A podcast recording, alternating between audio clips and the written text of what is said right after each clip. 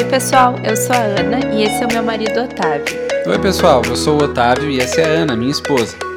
E esse é o Pode Casar, um podcast da nossa vida sobre gincanas, Preocupações perrengues e qualquer coisa que faz parte do nosso mundo.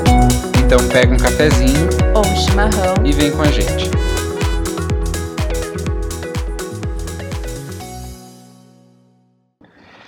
Para quase todas as coisas, a gente acaba precisando contar com a sorte. Deu sorte, amuleto, chakra, alinhamento, Mercúrio retrógrado, a ideia é essa. Especialmente no que diz respeito a grandes decisões. E o mês de setembro vai trazer daqui para frente, e desde setembro passado, o aniversário de uma decisão em que precisávamos de muita sorte e tivemos a decisão de adotar um cachorro. Isso aí, adorei. A gente agora vai tentar fazer essas introduções um pouco mais uh, misteriosas, evangélicas. Eu tava pensando uma coisa um pouco mais Thiago Leifert no, no, num dia de paredão no BBB, assim. Boa. E não esqueça de passar filtro solar, esse é o Bial. O Bial também fazia isso. Fazia, é verdade. Mas enfim, então todo esse textinho foi para dizer que a pauta de hoje é o aniversário da decisão de adotar um cachorro. No mês de setembro de 2020, mais precisamente no dia 15 de setembro de 2020, foi o dia em que a tia Pati, era a? Uhum. Da Adorável Mundo Cão, veio até a nossa humilde residência com a Milka que nós tínhamos escolhido. Que dia que tu falou? 15. Tá, acho que é. É 15, acho que é assim. Veio aqui com a Milka, na época, espinafre, É. para nos entregar um cachorrinho que tínhamos escolhido e adotado. Já tinha na época seis meses de pandemia, né? Sim, E a gente tinha conversado bastante a respeito, aquele medinho, frio na barriga, e sabendo que as coisas iriam mudar, né? E hum, eu, particularmente, tive bastante dificuldade de enxergar a parte positiva. então, eu via muitas responsabilidades que a gente ia ter que assumir, as coisas que a gente ia ter que se privar de fazer, talvez, por um cachorro e eu não conseguia, uma coisa muito racional, que é a minha característica, e eu não conseguia enxergar as coisas mais subjetivas, né? mais emocionais. Exatamente. Ah, eu queria começar esse podcast falando sobre como era a nossa vida e a nossa casa antes da Milka, né? Então, a gente já falou várias vezes sobre como os dois primeiros meses de coabitação aqui nessa casa foram meses de hotel, como é que é o nome daquele? De Airbnb, praticamente, que a gente chegava para dormir, acordava, se arrumava e saía. E depois veio a pandemia e nós passamos seis meses enfurnados em casa. Inclusive tiramos férias, eu acho, nesse, nesses primeiros seis meses. Nesses, nos primeiros seis meses de pandemia, né? Eu acho talvez. Acho que sim, aquelas É. férias que a gente não viajou, que a gente A gente ficou ficou aqui. em casa. É verdade. Que a gente tinha férias obrigatórias pra tirar. Isso. Enfim, e assim, a nossa casa era, para não dizer que ela era ah, vazia em termos de vida, assim, não era. A gente tinha. A gente sempre conversou bastante, tanto é que o podcast tá aí para mostrar que a gente gosta de conversar um com o outro. A gente. A Ana cuida muito bem das plantas, e nesse caso eu assumo minha função de pai ausente. Mas a gente não tinha muito mais do que nós mesmos. E durante a, a pandemia a gente acabou sentindo necessidade de adotar um cachorrinho. Até porque a gente não fazia ideia, e talvez ainda não façamos ideia, de quando que essa pandemia vai acabar e a gente vai poder olhar para fora de casa. Exatamente. E, enfim, a gente já falou bastante da, das coisas positivas que vieram com a Milka, né? Da gente criar um pouco mais de coragem para sair de casa, para passear com ela, basicamente. Mas, enfim, já era uma saída por dia, um momento que a gente Pegava um pouco de sol, né? é, via um pouco de outras pessoas, por mais que a distância e pessoas desconhecidas, geralmente. E aí isso foi nos dando coragem para fazer outras coisas também, para conhecer o nosso bairro que a gente não conhecia. E que era um objetivo, né? Como a gente se mudou de bairro quando a gente veio morar junto, nós morávamos mais ou menos no mesmo bairro com as nossas famílias e passamos a morar em outro bairro diferente dos bairros dos nossos pais, das nossas mães, para ser mais honesto. Isso nos fez também conhecer praças que a gente acaba tendo que uh, definir locais que são bons de passear com cachorro, né? Tem algumas tem algumas praças aqui, aqui que são aqui bem perto, mas que estão sempre cheias. Então a gente foi tendo que desbravar um pouco e saber, ah, sábado a gente pode ir em tal praça. Quando for domingo, a gente só a gente tem que ir em outra. E dia de semana a gente pode ir nas praças aqui perto, que é tranquilo. É, não, e isso ainda tem um outro uh, coeficiente que é o bairro Petrópolis é um labirinto, né? Então, assim, de repente a gente virava a, na rua errada, no caminho de casa, alguma coisa assim, e achava uma praça. Ah, olha aqui, tem uma praça aqui. Aí a gente dava uma. A gente dizia assim, não, vamos voltar aqui quando a gente estiver com a Milka. E aí depois a gente nunca mais achou a praça.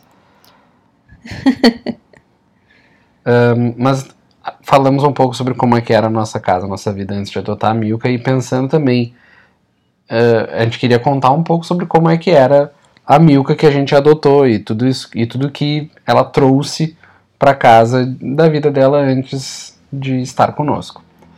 A Milka tinha aproximadamente dois anos e definimos que o aniversário de dois anos dela foi quando a gente a adotou, então nesse 15 de setembro. Então a gente presume que ela nasceu dia 15 de setembro de 2018, poucos dias depois do nosso noivado, diga-se de passagem, hein? Verdade.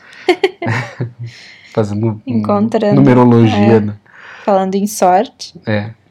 E e quando a gente visitou ela, a gente notou, entre as três cachorrinhas que estavam lá no lar temporário que a gente visitou, que ela parecia ser a mais pacífica, assim. Tinham três cachorras, a Bonnie, a Fafi e a Espinafre. Uhum. E a, a Bonnie era um, uma cachorra um pouco mais alta e um, um pouco maior como um todo, e ela era muito pilhada. Ela era uma fofa, mas ela era agitadíssima. E a gente ficou com medo, como diria a Regina Duarte. E a Fafi era bem traumatizada, porque ela tinha recém voltado de uma adoção frustrada. E aí a ONG teve que pegá-la de volta do cara que tinha adotado, porque ela fica, ele deixava ela numa corrente e tal. Então, ela também. E ela tinha chegado, tipo, um dia antes. Então, ela ainda tava em adaptação no lar temporário, sabe? Ainda tava em reabilitação, assim, depois dessa adoção frustrada. A Milka tinha recém sido castrada, fazia um mês que ela tinha sido castrada. Então, ela ia começar a ser mais divulgada para adoção a partir daquele momento, né, da castração. Ela tinha um ano no abrigo já, tinha passado um ano no abrigo. E no, o abrigo fica em Viamão. E então fazia 30 dias que ela tinha ido pro lar temporário para poder castrar e a pessoa essa do lar temporário cuidar dos curativos, né? Daí não pode ser no abrigo porque exige manutenção. Soltos, né? É, no abrigo às vezes é difícil isolar de outros cachorros e também precisa dessa manutenção no curativo, né? E ter, ter atenção para não coçar, essas coisas.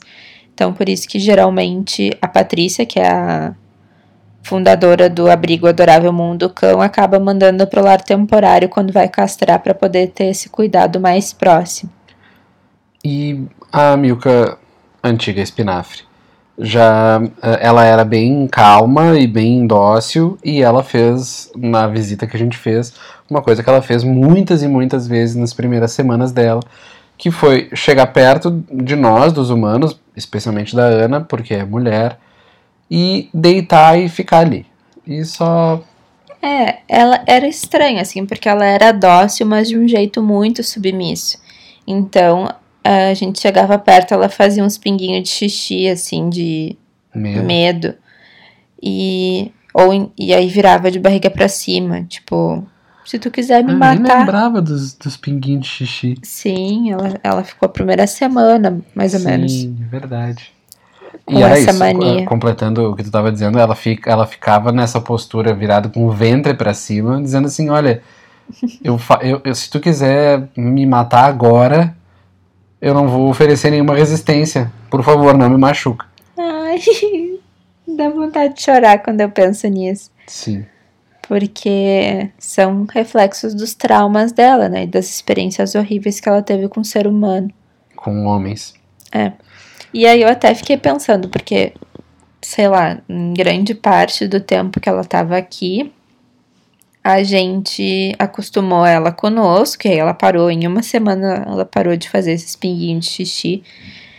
E eu pensava que ela ia fazer isso quando ela conhecesse outras pessoas, ia voltar a isso. Uhum. E não.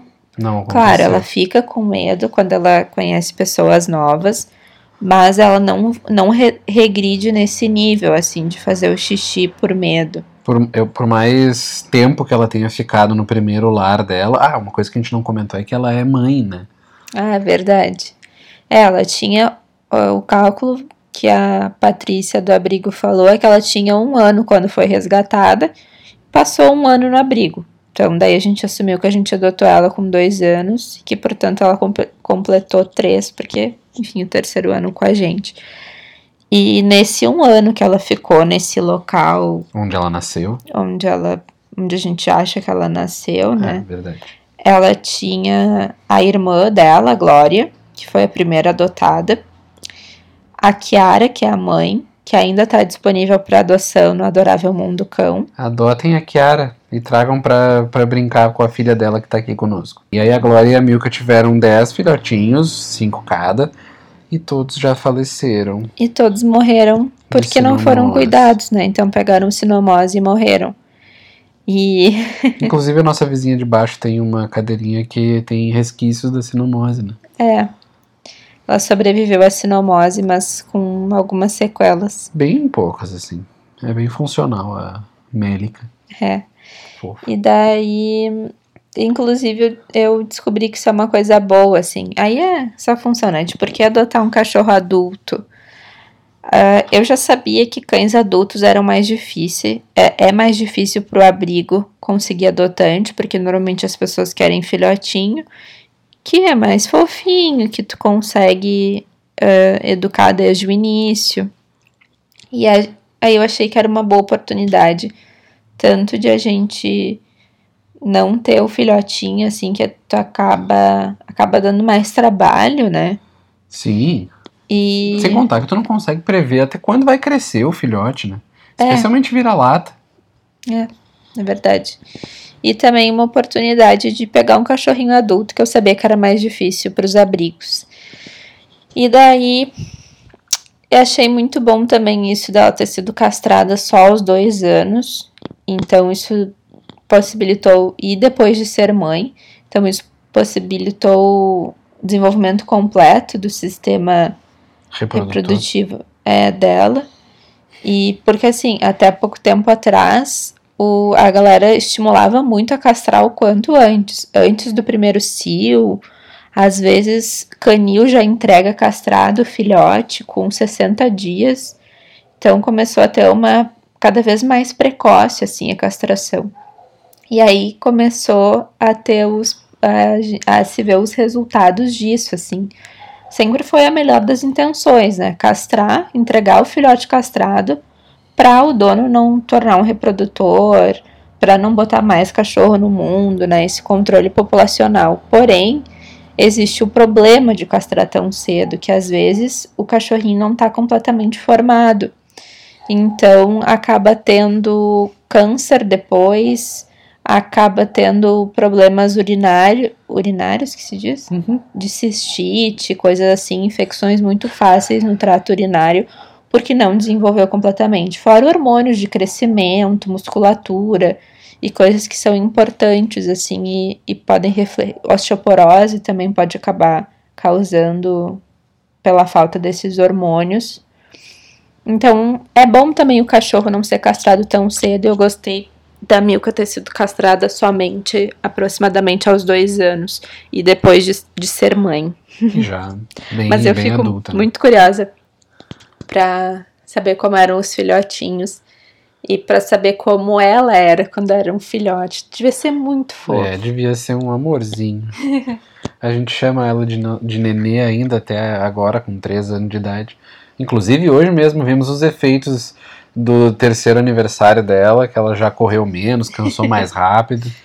Isso aí ela já atingiu o seu ápice físico e agora é só decadência, que nem nós. Tadinha. Mas enfim, a casa, a nossa casa, também teve que se adaptar à chegada de um novo vivente, né? Então, assim, como a Ana mencionou, a Milka era muito medrosa e isso envolvia ela fazer xixi. Foi, assim, uma semana em que ela precisava estar, a não ser que a gente caminhasse na direção dela e aí ela ia deitar, ficar com o ventre para cima e fazer umas gotinhas de xixi de medo. Ela tentava ficar pelo menos a uns dois passos de distância de onde a gente passava. E sempre com as orelhas baixas, assim, meio o rabo encurvado. É. E então assim, a gente estava caminhando pela sala, se ela via que ela que eu ia passar menos de um passo de distância dela, ela saía de onde ela estava e fazia a volta para ficar fora do meu alcance, assim. Uh, especialmente em relação a mim, porque a gente presume que o dono que maltratava ela nesse primeiro um ano era um homem. Depois, em comparação com o quão, o quão difícil era contornar a, o medo inicial dela, a gente foi criando um estereótipo desse homem que tinha outras características físicas. E eu, eu lembro que, sei lá, depois de uma semana ela já ganhou confiança em alguns pontos, depois de 15 dias um pouco mais. E eu lembro de o Otávio dizer, ela já tá adaptada. Com Nossa. uma semana ele dizia, ela já tá adaptada. Depois, com 15 dias, não, ela já tá adaptada. Eu dizia, calma, ela não tá completamente adaptada ainda. Não tava, não tava mesmo, não tava mesmo. E assim, uma das coisas que a gente mal precisou ensinar, porque ela logo aprendeu, era onde fazer xixi, né? É, mas também porque a gente deixou ela restrita nos, na primeira semana, mais ou menos. É verdade, foi dolorosíssimo, ela chorava de noite e tudo mais. A gente descobriu um jeito novo de um cachorro chorar, né? Porque o choro da Milka antes de virar um, um latido desesperado. A gente vai chegar nesse ponto depois. E é, antes disso, é um choro que é praticamente um apito, assim, é um piado, na verdade, não é um apito. É, parece um passarinho. É. E daí ela ficava nesse lugar onde tinha os tapetinhos higiênicos bem próximos. E aí dizem que eles buscam, né, superfícies que sejam absorventes. Às vezes pode ser um tapete, que inclusive a gente tirou quando ela chegou, a gente deixou a casa sem tapete um tempão, até ela pegar firmeza no tapetinho higiênico. Isso foi muito tranquilo. Inclusive, a, eu lembro da pessoa do lar temporário dizer que ela não tinha aprendido a fazer no lar temporário, que, ela, que, é, que a Milka era uma das que errava. Bah. E às vezes ela tinha, e aí ela tinha que deixar a porta do quarto fechada para ela não ir lá fazer xixi. E aqui ela pegou super rápido essa questão do xixi no tapetinho. Sim, foi mesmo. Uh, tanto que depois a, gente, depois a gente colocou o tapete de volta na sala e ela continuou fazendo no tapetinho. Tudo bem, com o número 2 ela não, não se preocupa tanto em ser em superfície acolchoada, mas igual é ali na área de serviço, não é muito longe, não, então não chega a ser um grande problema. É, e ela evita muito fazer o número 2 em casa, ela normalmente faz quando a gente vai passear. Ela passear segura. acaba fazendo dentro de casa se é um dia de chuva, que não tem como ter o passeio, ou se, sei lá, não sentiu vontade durante o passeio ela, e acaba sentindo depois quando tá em casa, mas não é comum, tipo. Mais talvez... comum ela segurar, assim. Se ela tivesse é. com vontade agora, ela ia esperar o passeio de amanhã. Um, e por fim, uma das últimas coisas que eu via que era uma adaptação que a gente queria que ela tivesse, era em relação a leves rosnadinhas, assim, porque a gente foi diminuindo a distância, dessensibilizando ela da nossa presença, mas ela continuava tendo muito medo, então uma coisa que ela não gostava era que a gente cheirasse a cabeça dela, nas palavras da Ana, cheirasse o coquinho dela. É, eu acho que ela tava zero confortável a ataques de Felícia nossos, né? E era tudo que a gente queria. Ninguém tem um cachorro para não se apertar. É, então a gente foi aos pouquinhos uh, mostrando para ela que estava tudo bem e elogiando quando ela deixava a gente apertar. Às vezes, visita a gente não recomenda muito que aperte ela, né? Mas, enfim, o máximo que ela pode fazer é dar um rosnado assim, tipo, para. Por favor. Chega. Me deixa em paz. E aí, ah, uma coisa também que é muito prazeroso ver ela, essa evolução, assim. Nossa. Que a gente muito. conseguiu ensinar ela a fazer xixi, que a gente conseguiu ensinar ela a passear. Ela nunca tinha passeado com guia, assim, quando ela. Quando ela veio pra gente. Então ela não sabia andar na guia, ela não queria sair de dentro de casa, depois ela não queria entrar no elevador, depois ela não queria ir pra rua, depois na rua ela andava com o rabinho baixo e não queria fazer xixi. E aí hoje ela ama. Ela Nossa. ama passear, ela vai sempre bem atenta, assim, bem faceirinha. Às vezes, quando a gente pede alguma coisa, eu desço com ela só pra ela dar uma volta, assim, e é, caminhar pelo prédio e ela acompanha. Eu sinto que ehm, a gente já pode até fazer experiências, como a gente faz de vez em quando, de levar para uns parques em que ela tem espaço para correr e deixar ela um pouco mais solta, assim. É, e aí a gente logo que adotou também, ela não sabia muito bem o nome, não sabia nenhum comando.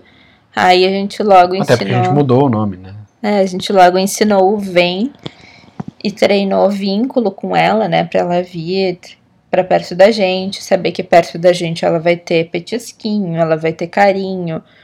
Então, e daí a gente nas primeiras vezes soltou só dentro de cachorródromo. E depois, quando a gente foi sentindo um pouco mais de firmeza e achando o ambiente seguro também, É, quando é não importante. tem, quando tá longe de rua movimentada, quando não tem muita gente. E tem que estar atento também, né? Porque, enfim, ela sabe o nome dela, ela sabe o vem, ela é bem obediente, mas ela também é um cachorro assustado. Então, assim, fogos de artifício, a gente não sabe como ela se comportaria, sabe? E que, às vezes outros cachorros vindo, tem algumas raças que são gatilho para ela. Ela tem medo de Golden. bulldog, Bulldog. francês, inglês, qualquer um. pela respiração, que parece um rosnado, porque ela tem um pouco de medo de bicho que rosna e late, né? E cachorro muito peludão, tipo golden, assim, mas não precisa ser golden, qualquer cachorro muito peludão e maior que ela, que dá a impressão de ser ainda maior por causa dos pelos, né? Ela também tem medo. Então, se um cachorro desse vier na direção dela, talvez ela perca a referência da gente. Mesma coisa, um, um estourar um fogo de artifício, né? Talvez ela perca a referência da gente e se torne perigoso. É, um Por isso- em... que é importante ah, procurar lugares calmos para ir treinando isso, né? Não, não é qualquer qualquer praça que dá para soltar. Ah, não, não é mesmo. Ahn, bom, a gente falou sobre como é que é a gente... Não.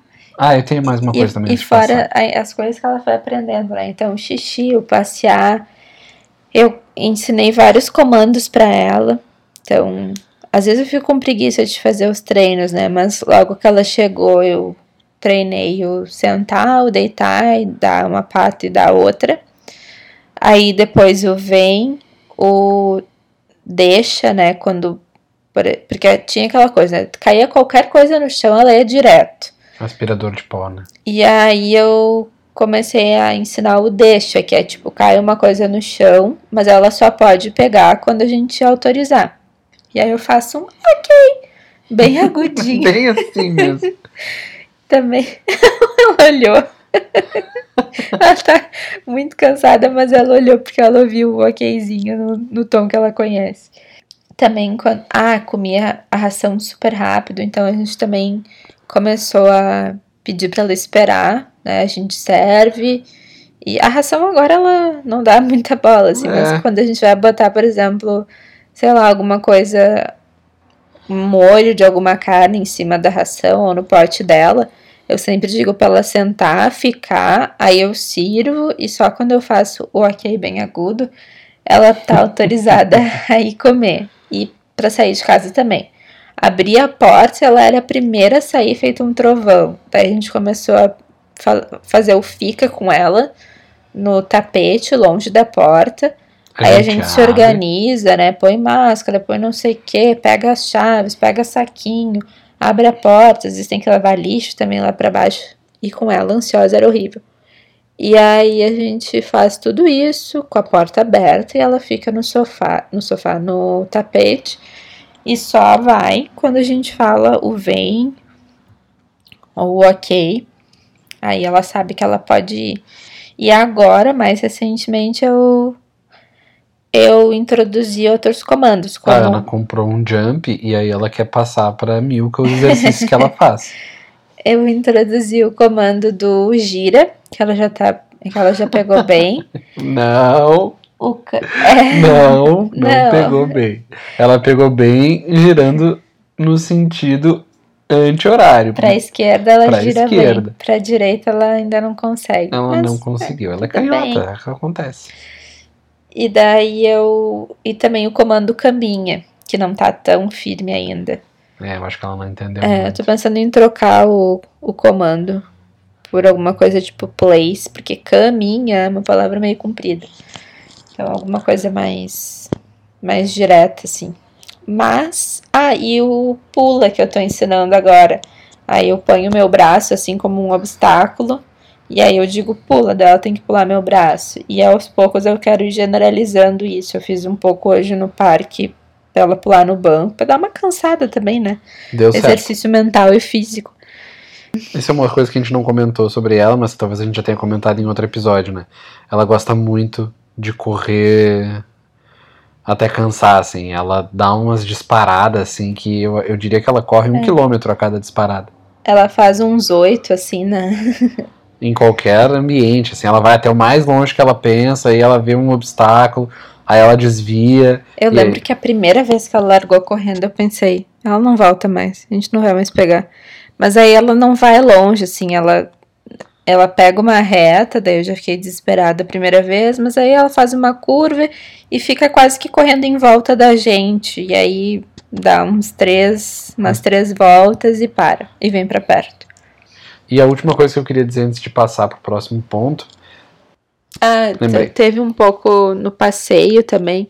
Que daí, enfim, ela começou a amar passeio e começou a puxar nos passeios. E aí a gente começou a fazer treino em guia para ela não tensionar a guia. E ela tá muito melhor nisso. Treino de guia deveria ser mais recorrente do que a gente faz. E nem sempre a gente tá com saco de levar petisquinho.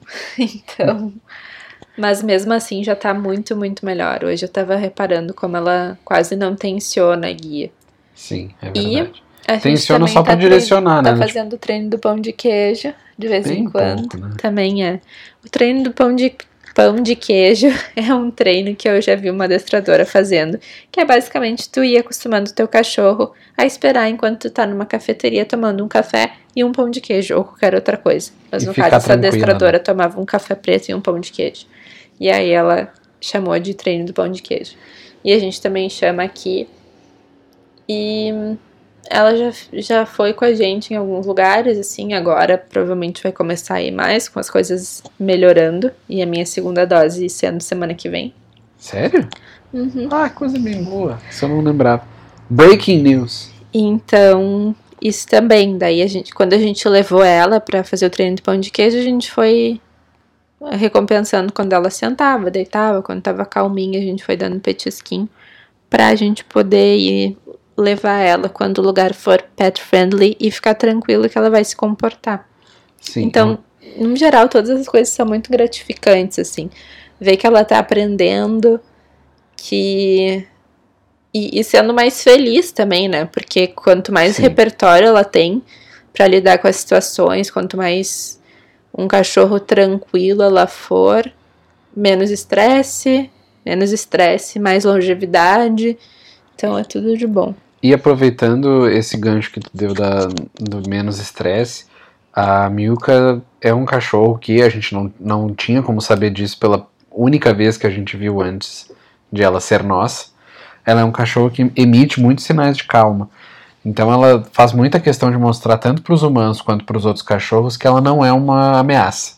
E isso eu relaciono até com o nosso testículo de abertura, porque foi uma sorte incrível que o meu primeiro cachorro com o qual eu me dedicaria a educar e a, e a criar e a conviver fosse um cachorro tão dócil. Uh, a Ana disse isso logo depois que a gente adotou, que se uh, a gente tivesse como o meu primeiro cachorro, porque a Ana teve cachorro a vida inteira, uh, o meu primeiro cachorro que fosse ficar dentro de casa, que fosse ficar perto de nós o tempo todo, se não fosse um cachorro que fosse muito dócil e submisso, eu talvez não fosse ter uma experiência tão boa. E a Milka é uma manteiga derretida. Ela nos olha o tempo todo com olhos muito uh, doces e cândidos. e é um, uma fofura. Tá, bom, enfim. Não é só a nós, é como com o filho também é. Vou aqui fazer comparação com o filho, porque já viramos pai de, pai de pet. Uh, as nossas famílias, as nossas mães, uh, também tiveram que se adaptar de certa forma ao fato de que agora nós tínhamos um cachorro. Eu quero falar um pouco sobre adaptação na minha família, depois a Ana fala sobre a adaptação da família de mais dela. coisa. Que ela já aprendeu? Sim, a gente ter viajado para dois Airbnbs com ela e ela ter se comportado muito bem. Também só fez, a gente foi para casas, né? Mas ela só fez xixi e cocô no pátio. Ela ficou muito tranquila, assim. Achei que ela pudesse estranhar os ambientes, mas ela adorou viajar com a gente. Uhum. Ela vomitava muito no carro também, ela passava Teve muito mal a evolução carro. do carro. Eu sou muito imediatista. Ela vomitou, de fato, ela vomitou mais vezes do que eu já tinha experienciado com outros cachorros. O Bento nunca vomitou no carro, ele já veio pronto nesse sentido. E os meus outros cachorros que eu tive, eles até vomitavam, mas era tipo a primeira vez e só. Ou tipo, as duas primeiras vezes só. E a Milka vomitou algumas vezes. E aí eu pensava, ai, essa cachorra nunca vai aprender, nunca vai dar pra andar de carro com ela sem ela vomitar. Eu já sou super fatalista, né? Sim. E aí hoje ela viaja numa boa com a gente, não vomita mais. E foi, foram muito tranquilas essas duas vezes que a gente viajou com ela. Provavelmente a gente vai tirar férias em outubro, provavelmente ela vai junto. E, enfim, ela também é um orgulho essa parte da viagem, assim, para lugares diferentes e ela se adaptar. Ela chorava toda vez que a gente entrava no carro também. Tá, enfim. Vamos passar que a gente já tá cumprido aqui nessa pauta. Um, adaptação na minha família, assim, como a gente já desde muito até. Nossa, vou começar de novo. Adaptação às nossas famílias. Desde que a gente adotou a Milka, já era pandemia, seis meses e tudo mais, a gente ia nos domingos almoçar na casa das nossas mães. Eu na minha mãe, a Ana na mãe dela. E com um cachorro, a gente acabou fazendo aquela divisão. Uma semana vai com a Ana, uma semana vai comigo. E eu não sei se eu já comentei aqui, acho que sim. A minha mãe detesta cachorro. Detesta cachorro. Ela tem pavor, ela tem pânico de cachorro. Não é uma coisa direcionada, assim, de ódio, mas é um medo irracional, assim, uma fobia no sentido mais literal da palavra. E ainda assim, eu acredito que a Milka conquistou nesse último ano um espaço de certo privilégio em relação a todos os outros cachorros com os quais minha mãe já conviveu. Porque a Milka, sendo um cachorro medroso, como a gente comentou nessa última meia hora, ela entrou na casa da minha mãe muito timidamente. Ela chega com a cabeça baixa, as orelhas baixas, o rabo baixo. E isso meio que cativou minha mãe. A minha mãe, que sempre teve medo de cachorro, ficou, ficou muito convencida de que a Milka não ia ser uma ameaça. Claro, a minha mãe ainda fica toda arrepiada quando a Milka passa o nariz por perto da, da minha mãe. Eh, acha um absurdo que eu pego ela no colo, que eu deixo ela lamber meu rosto e etc, etc. Mas foi uma adaptação. Os meus sobrinhos e a minha irmã adoraram a Milka do dia zero. Minha irmã tem gato, meus sobrinhos não têm nenhum animal que dependa deles, graças a Deus. E eles adoraram a Milka, assim, quando, gente, quando eu vou lá, a gente sai pra, pra, a gente saía quando eles não estavam em aula ainda, para eles tomarem um sol, caminharem um pouco na, na rua. Para as crianças é muito evidente o bem que um, um pet pode fazer. É. Eu digo cachorro, né, por poder passear, gato também pode passear. Deve, inclusive, a gente estava é. falando sobre isso recentemente. Mas eu acho que em especial cachorro, assim, que é, tem mais esse hábito do passeio. Para as crianças também foi muito bom, porque elas estavam nessa questão da pandemia também super isoladas, né? Sim. E quando a gente saía para caminhar, porque a gente também, eu também tinha que levar a Milka para passear, para ela fazer as necessidades dela fora da casa da minha mãe.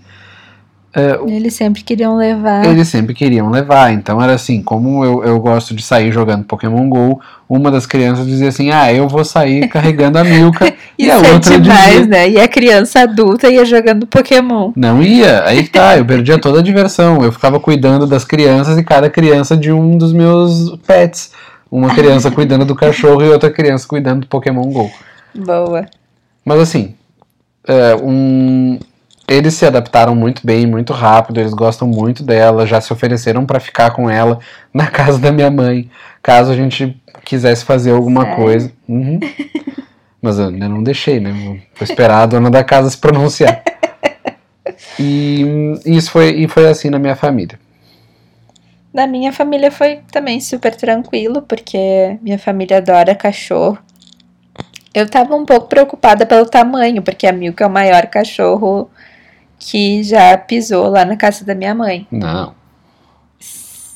É, que os outros eram filhotes ainda. Ah, e tá. aí tinha aquela coisa de, tá, eles já estão indo embora pra fazenda. Então a Milka é o cachorro, o maior cachorro adulto. E aí eu tava bem nervosa do que, que iam achar dela e tal, porque em princípio a gente tava querendo um cachorro, um cachorro um pouco menor. E no fim agora eles elas nem acham a Milka mais tão grande. Ela não é, a verdade é essa. O Tom, que nos ouve, nossa, nossa audiência qualificada, um abraço, uh, falou esses dias, vendo a Milka, dizendo assim: Nas fotos tu parece muito maior do que tu é, tu é muito picurrucha. e ela é, é um nenezinho. Tá, enfim. Então não teve problema lá. É bem, bem de boa. Não muda tanto a, a rotina da minha família também, porque o Bento já demandava passeios e muitos passeios, porque ele só faz xixi e cocô na rua. Então, quando a Milka vai para lá, a gente passeia junto, eu, minha mãe e os cachorros. É, e a casa já é preparada para ter cachorro, né? Então. Uh... A Milka adora ir lá, porque o Bento é riquinho, então ele tem milhares de brinquedos. é, o, é o irmão rico. É, e também tem isso, né? Foi uma adaptação, ela conheceu o Bento, ela conheceu o Bento aqui na garagem do prédio.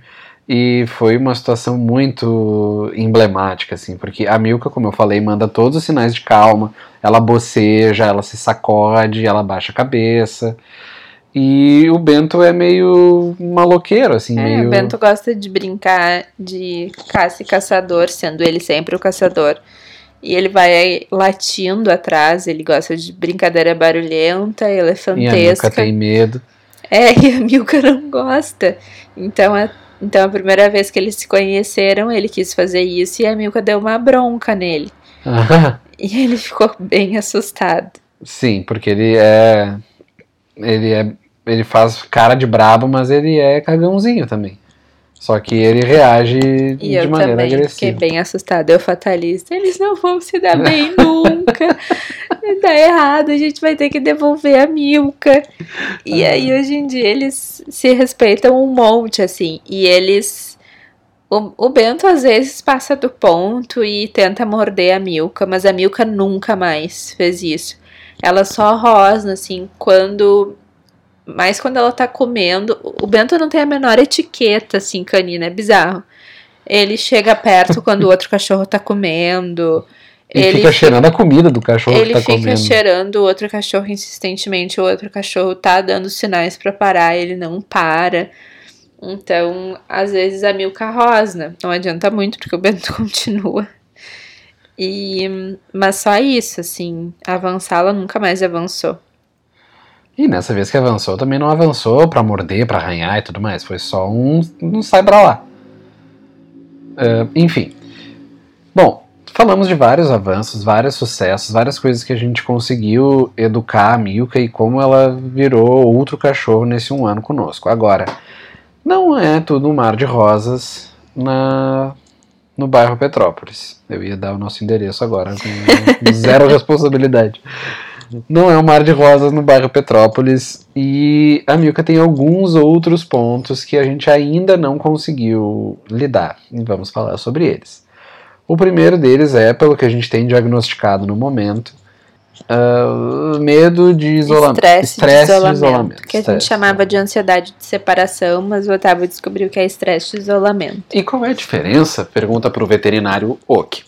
Qual é a diferença entre a ansiedade de separação e o estresse por isolamento? A ansiedade de separação está vinculada a uma pessoa. Por um tempo, eu acreditei, a Ana não, que ela tinha esse, essa ansiedade de separação com a Ana.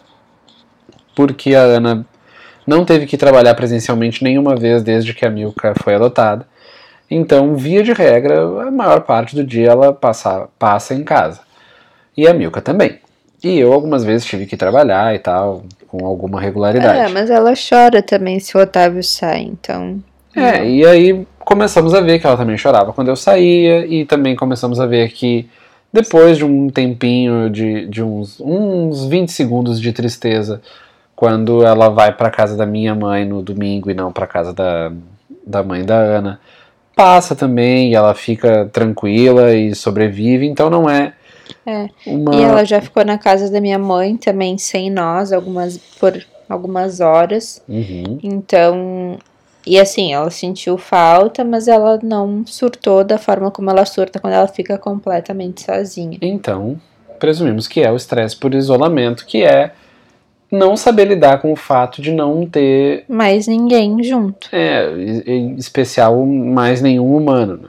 Sim. E, e isso a gente não conseguiu evitar ainda. Então, assim, a gente tem preocupações em relação a ter demandas e compromissos que ahn, conflitem com situações que a gente não pode levar a Milka. Ou atividades que a gente queira fazer que não envolvem, que não são em lugares pet friendly. E assim, óbvio, a gente tem uma rede de apoio para situações ah, em que a gente não pode levar. Então, assim, há umas duas semanas a gente queria ir na missa aqui por perto, mas aí a gente não pode ir com a Milka na missa, vamos deixar a Milka em algum lugar. Deixamos na casa da mãe da Ana. É, a gente tem uma vizinha que já se Prontificou. Prontificou a ficar com ela também, porque sabe que ela chora e arranha a porta quando fica sozinha. Isso nos causou o primeiro Zé Bronquinha da, é, da o meu nossa primeiro vida. Zé né? Bronquinha foi sobre isso. É sobre isso. E tá tudo bem. E tá tudo bem. E. Mas aí a gente também tá tentando. A gente gostaria, a gente sabe que o melhor seria ela aprender a ficar sozinha. Uhum. E gostar de ficar sozinha, né? Que, que é, é algo além. Que eu, eu chuto que a maioria dos cachorros que a galera diz, não, ele fica de boa sozinho. Não gosta de ficar sozinho. Não fica esperando o dono chegar. Sim, mas não, não fica gosta. aproveitando a própria companhia. É, exato. Não, às vezes não come se tá sozinho, não bebe água se tá sozinho, não brinca se tá sozinho, fica dormindo, entediado até o dono chegar. Então, um- o cenário ideal, né, para todos os cachorros é o cachorro ficar relaxado, sozinho e fazer as coisas que ele faz quando tá com o dono, brincar, comer, tomar água. Até dormir. Dormir até é um, é um sinal de que o cachorro tá relaxado o suficiente para conseguir dormir. O problema Mas- é só dormir, né? Uma É. coisa meio depressiva assim. Isso, não querer sair da cama, sei lá. Então, a gente gostaria de chegar nesse ponto, mas a gente já entendeu que se for só ela aceitar ficar sozinha, a gente sabe que ficar muito tempo sozinho também, o cachorro não foi feito para ficar oito horas sozinho. Desculpa a galera que trabalha e deixa o cachorro sozinho o dia inteiro. Ele não foi feito para ficar tanto tempo sozinho. O cachorro é um animal social. Sim, como nós. Então a gente sabe disso, mas a gente quer que ela tolere pelo menos, né? Enfim, a gente vai ficar feliz com o que a gente conseguir, mas seria bom pelo menos algumas horas sozinha para nos dar um pouco de liberdade, né? De fazer coisas que não incluam ela. É, exatamente. Bom, então não é tudo um mar de rosas, mas num balanço geral, depois desse um ano com a Milka, é, a gente vê que alguns avanços, inclusive, eu diria que foram desbloqueados nesse um ano, porque assim, o histórico que a Ana trouxe foi. O primeiro ano ela passou nesse lugar que ela estava maltratada. O segundo ano ela passou em ah, lares temporários e. ah, como é que é o nome daquilo? Abrigo. abrigos para cachorros. E esse último ano ela passou com uma estrutura de vida, com um passeio regular, com uma família que incentivava ela a querer aprender um pouco mais, que dava carinho, que dava comida, que dava água, que dava passeio no espaço para ela fazer as necessidades. É, lembrei que quando ela chegou ela tinha uma coceira inexplicável, lembra? Que é, não era teve... pulga, não era falta de banho, não era nada, não era sujeira, não era nada. Ela tinha essa coceira uh, emocional é, e ela tinha. E logo que ela chegou também, ela teve uns probleminhas intestinais lá, e a gente levou, teve que uhum. levar no veterinário também. Então, assim, foi. Ela passou por um estresse de adaptação conosco. Nós também, como a gente relatou aqui. E agora as coisas estão bem mais assentadas, assim. Agora eu acho que eu posso dizer que ela tá, tá adaptada. Tá adaptada né? Acho que sim. Sim. E a gente tá aos pouquinhos, a gente viu é, coisas de adestradores sobre como ensinar o cachorro a ficar sozinho, né? Os adestradores querem essa coisa ideal, que ele não pode sair de casa durante o treinamento, e o treinamento não tem tempo para acabar. Infelizmente, o não vai é dar assim, né? É. Então, a gente tá, tá fazendo. tá tentando criar o nosso jeito de ensinar ela a ficar sozinha. E, mas uma coisa que a gente realmente mudou depois de, de dar uma leve estudada nesses adestradores é que ela ficar sozinha não pode ser algo que a gente engana ela para ela ficar sozinha, né? Tipo, jogar um pedaço de comida para um canto da casa e sair de fininho enquanto ela não tá olhando. Não, a gente precisa dizer para ela, ó, a gente vai estar tá saindo e, e a gente precisa que tu fique tranquilo. Bom, acho que deu de Milka, né? Acho que já tá bom pro episódio de comemoração do primeiro ano dela conosco e terceiro provável ano de vida. E a gente vai para os nossos quadros. Vocês estão gostando dos quadros? A gente não recebeu nenhum comentário sobre os quadros. É, em princípio a gente vai continuar, mas seria bom se vocês dissessem que gostaram. Que estão gostando. Então vamos primeiro para o Zé Bronquinha pra gente acabar bem, né, com a raça pra cima. Então, o meu Zé Bronquinha é, gente, o preço da carne no super, pelo amor de Deus. É muito caro, tá louco. Jesus. E aí, a gente comprou uma carne na última vez que a gente foi no super, catamos nas prateleiras e tal. Peguei um pedaço. Tinha de... uma com desconto no, no... Não foi a vez não, que aquela foi? vez que tinha com desconto no encarte já não tinha mais. No... a carne tinha acabado. A carne. Aí eu peguei uma carne que não era daquela chique embalada a vácuo com, aquele absorvente, sabe? Não, era uma carne das embalagens mais simples. E aí peguei um pedaço de colchão mole, já pensando em fazer um estrogonofe. Ah, vai, vai ter um dia especial, um final de semana para fazer um estrogonofe, comer carne vermelha que eu não sabia se eu guardava no freezer ou no cofre, né, carne e aí foi, foi esse final de semana, o estrogonofe. E eu abri a carne e a parte de baixo, que eu não conseguia ver, né? Que estava em contato com o isopor, tinha uma manta de gordura. Então deu um trabalhão tirar a gordura e diminuiu um monte de pedaços da carne. Tanto que a gente comeu hoje o estrogonofe, estava muito bom, diga-se de passagem. Mas o tava meio nervoso. Tá. Enervado. Isso aí é estresse de isolamento. e foi um saco de fazer porque tinha muita gordura para tirar. E triste porque foi caro e a gordura a gente não aproveita, né? Sim. Então, meu Zé Bronquinha vai pro preço da carne e pra carne que a gente comprou, que era para ser refeição de luxo e tinha muito, muita gordura. E nervo. Bom, o meu Zé Bronquinha também vai ser para reclamar do dinheiro, do preço das coisas. E eu fico muito bravo com o preço dos jogos de videogame. Eu acho, honestamente, que eu tô um pouco fora do padrão. As prioridades, né? Eu falo da carne, ele fala do videogame. Exatamente. Cada um, a boca fala do que o coração tá cheio. O meu tá cheio de jogos de RPG. Mas assim, eu, vou, eu sou bem honesto, assim, eu, eu desvalorizo um pouco a indústria do videogame porque eu acho um absurdo tu pagar 250 reais por um jogo de videogame.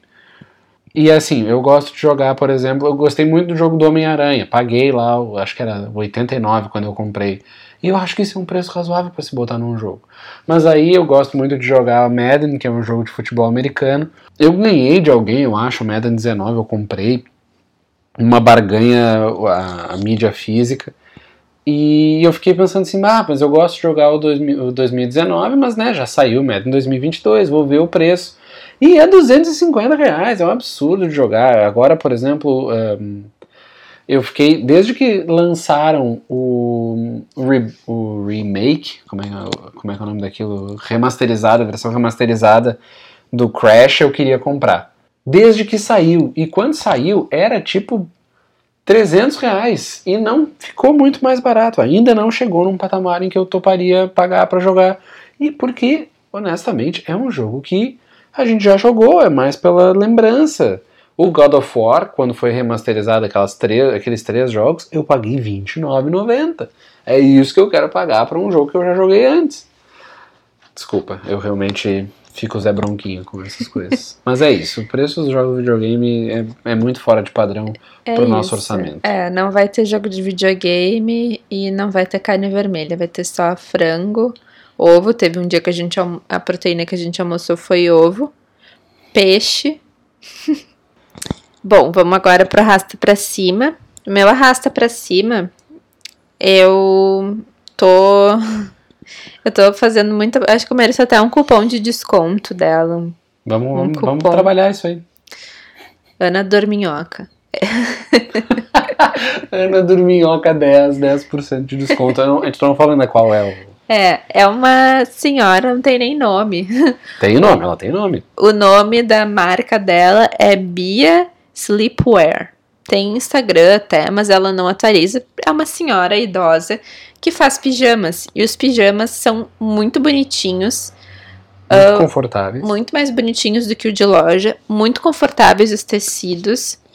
Tem camisola, tem pijama de verão, tem pijama de inverno. O, eu tenho dois de verão dela. A minha avó comprou um de inverno, eu dei pra, pra minha avó de aniversário um de verão, e aí ela adorou e já pediu o de inverno, e ela comprou um de inverno bem quentinho. A minha mãe comprou dois de verão dela e tá esperando ela fazer camisola pra comprar também. Daí eu divulguei pra minha tia avó, e a minha tia avó comprou duas camisolas dela. Aí eu descobri que a minha tia avó mostrou pra professora de pilates dela, a professora de pilates já pegou o WhatsApp da Bia. Então, assim, como é o WhatsApp, eu não vou botar aqui, mas se alguém estiver precisando comprar pijama, ah, o preço é bom, tá? É mais em conta do que do que nessas lojas tipo Renner, nessas lojas assim de departamento Amitié. mais barato do que esses pijamas de luxo aí que estão surgindo, mas não- também não tem aqueles tecidos tipo cetim, seda, desses pijamas chiques. Ahn, não tem. Mas eu acho super em conta, assim, e gosto do fato também de ser uma senhora que faz, assim, não ser um- uma marcona dessas grandes, uma empresa que já tem um monte de grana. É um consumo local também, né? É um consumo local. Então, ela é daqui do bairro. Não sei se ali é Petrópolis ainda, mas das vizinhanças do Petrópolis. E hum, eu pego na casa dela porque é muito perto daqui, então vale a pena. Mas ela também disse que combina com, com as clientes de levar em casa. E aí é uma coisa super amigável. Então, ela, ela não deixa pagar. Tipo, tu pega o pijama, Aí tu experimenta, tu vê se tu gosta mesmo, se era o tecido que tu imaginava, a cor que tu imaginava, se serviu. E aí tu pode devolver se tu não gostar e paga só depois que tu realmente confirmar que tu, que tu Vai quer. ficar com ele. É, daí faz o Pix. En- Enfim, se alguém estiver precisando de pijamas de qualquer estação, eu posso passar o contato da Bia Sleepwear. E ela é muito querida também. Muito caprichosa. Ela deixa tudo em quarentena. Ela pega o tecido com a costureira e deixa em quarentena. Aí ela costura, passa e deixa em quarentena antes de entregar para cliente. Então é super cuidadosa com a pandemia. Acho isso bem fofinho também. Bom, e o meu arrasta pra cima também é do consumo local, a gente tá nesse locals only. Ah, eu recomendo e vou recomendar para sempre o Rocambolo Atelier, que é um- uma confeitaria feita de anjos de açúcar e frutas e pão de ló e tudo é maravilhoso. Hoje, inclusive, passamos na Rocambolo para nossa dose de formiguices diária, talvez? A gente gostaria que fosse semanal, mas está mais perto de ser diária. E compramos dois, dois cookies, eu não sei se são dois cookies ou duas cookies, eu chamo no masculino, dois cookies, mas os brownies também são muito bons. A gente comprou, inclusive, vamos comer agora assim que terminamos de gravar o arroz de leite, que também é muito bom. Sugiro, sugiro para vocês também que consumam o pavezinho de morango, que é muito bom. E não é só doce, eu tô me alongando aqui, mas é porque eu fico emocionado falando dessa, desse empreendimento. Somos fãs. Somos fãs. Uh, eles também têm comida salgada. Eles abriram, fizeram um opening da sua, do seu do salão e do deck. E, e nesse opening a gente foi lá para prestigiar e pedimos um chai, que estava muito bom, e comemos um rocopão e um hot dog. O rocopão é, é, um, é tipo um pão de alho, só que sem alho, mas ainda assim quentinho, crocante e cremoso, com queijo, com vários queijos, não é um queijo só, e tava uma delícia. Fiquei com fome, é isso. Boa. Eu tava olhando aqui para dar uma ideia de valor dos pijamas. Os de verão são entre 80 a 90 reais. O short e blusinha, né? Manga curta ou manga acabada ou camisola, gira em torno de 80 a 90. Os de inverno, o bem grosso que a minha avó comprou foi 158, mais caro, mas ele é de cachemira, eu acho. Rapaz. É um tecido mega, mega grosso, assim, é, é, bem, bem invernão. Então, estamos todas muito satisfeitas com os pijamas. E são muito bonitinhos, assim, as estampas são muito bonitinhas. Olhei aqui o, da, o que a minha avó comprou, que é 158, a calça em flanela e a blusa em malha, que é cachemir. Estamos muito satisfeitas. São muito bonitinhos, muito bem acabados. Enfim, né? Pouca chance de alguém. É quase exclusivo, né? Porque, como ela tem uma produção pequena, é praticamente exclusivo. É, não. Cada edição é edição limitada. Bom, então é isso, gente. Não esqueçam de nos seguir nas redes sociais, vocês sabem qual é o caminho. E esperamos vocês no próximo episódio. Um beijo. Beijo.